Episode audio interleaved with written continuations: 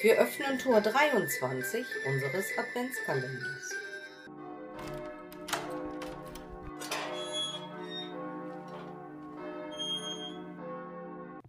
Ein Märchen aus der Provence.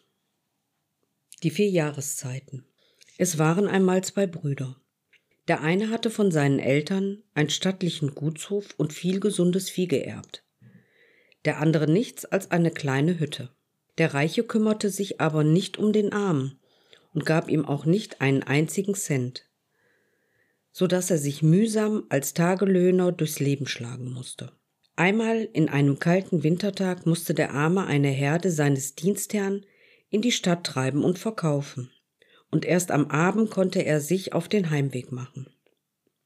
Es war dort noch kälter und dunkler geworden, dass man die Hand vor Augen nicht sehen konnte. Wie der Arme so hungrig und frierend durch die Gegend stolperte, denn er hatte sich in der Dunkelheit verlaufen, sah er von ferne ein Licht und ging darauf zu. Als er näher kam, erblickte er ein Feuer im Windschatten einer Mauer, wie es sich die Hirten auf den Felder errichteten. Er ging dorthin und fragte die Männer, die dort saßen, es waren derer vier, ob er sich ans Feuer setzen dürfte und sich ein wenig wärmen, denn er sei ganz durchgefroren. Aber ja, sagte einer der Männer, die gut gekleidet waren und gar nicht wie Hirten aussahen. Komm zu uns, iss ein Bissen und trink einen Schluck und wärme dich auf. Der Arme bedankte sich, setzte sich ans Feuer, aß und trank, was man ihm gab, und bedankte sich herzlich dafür.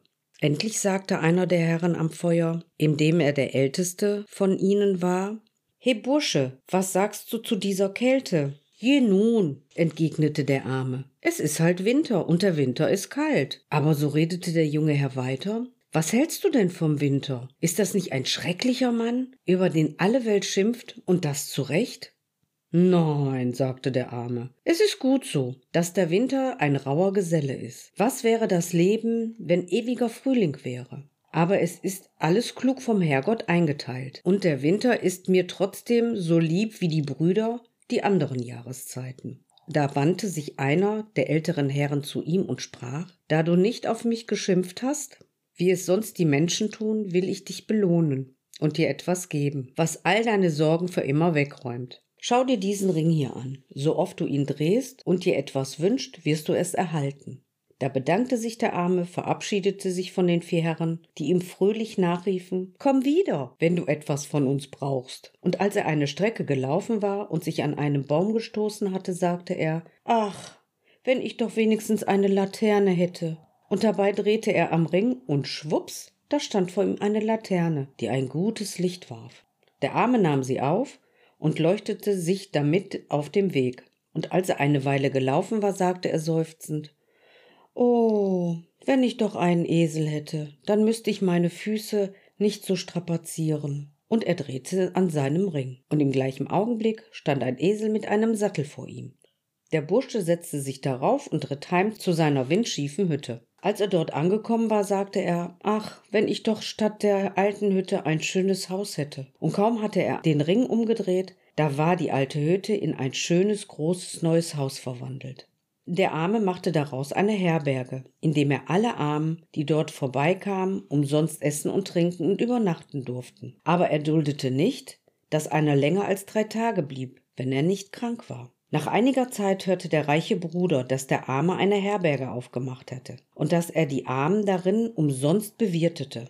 Da machte er sich auf, ging zu seinem Bruder, der ihn freundlich aufnahm und ihm Essen und Trinken vorsetzte. Besser als er je gegessen und getrunken hatte. Endlich sagte der Reiche, wie machst du das denn, dass du alle Welt bewirten kannst? Das könnte ich nicht, selbst wenn ich es wollte, und ich bin doch wirklich reich. Ja, erwiderte der Arme, die Sache ist die, dass ich einmal in der Nacht wanderte, mich verlaufen habe und endlich ein Feuer gesehen habe. Als ich hinkam, saßen da vier Männer, und einer von ihnen schenkte mir diesen Ring. Und wenn ich mir nun etwas wünsche, so erhalte ich es. So, und wo war das Feuer? Und die Männer? Und wie sahen sie aus? Ach, das Feuer war da und da. Und die Männer sahen wie reiche Herren aus, die, die auf der Jagd sind. Der Reiche ging einige Zeit in der Gegend herum, die ihm der Arme genannt hatte. Und als ihm das Laufen mühsam wurde, kaufte er sich ein Pferd. aber er konnte das Feuer und die Herren lange Zeit nicht finden. Als er eines Abends im Hochsommer über Land ritt, entdeckte er in der Ferne einen Schein. Er ritt darauf zu und erblickte ein Feuer, um das vier Herren saßen. Ich sehe, ihr habt zu essen und zu trinken. Hey, gib mir was davon. Wenn du etwas essen und trinken willst, dann musst du dich schon von deinem Pferd herunter bemühen. Denn wir werden nicht deinetwegen aufstehen, um dir etwas zu bringen. Murrend stieg der Reiche ab, band sein Pferd an und setzte sich zu den Männern ans Feuer. Er aß und trank, als hätte er eine Woche nichts zu essen bekommen, sagte aber nicht Danke, sondern wartete auf sein Geschenk. Die vier sahen ihn lange an, dann sagte einer, er stieß dabei einen anderen an, Nun, was meinst du, wie gefällt dir der Winter? Wenn den Winter nur der Teufel holen würde, sagte der Reiche mürrisch. Was hat man schon anderes als nur Mühe und Plag? Was einem die anderen Jahreszeiten einbringen, nimmt der Winter wieder. Da sagte der Älteste, so, du beklagst dich über den Winter? Findest du keine gute Seite an ihm? Nein, entgegnete der Reiche. Zwar sind die anderen, Frühling, Sommer und der Herbst, oft auch rechte Schelme und machen viel Arbeit, aber man hat wenigstens einen Gewinn davon, während der Winter nur Schaden bringt. Nun, sagte der Älteste, so will ich dich entschädigen. Hier nimm diese Zauberrute. So oft du wünscht, mehr zu bekommen, sprich nur. Rute, gib mir hundert. Dann wirst du erhalten, was dir Not tut. Als der Reiche hatte, was er sich erhofft hatte, machte er sich ohne Gruß auf, setzte sich auf sein Pferd und ritt heim. Und kaum war er in seinem Hof angekommen, da öffnete er eine Geldtruhe und rief Rute, Gib mir hundert.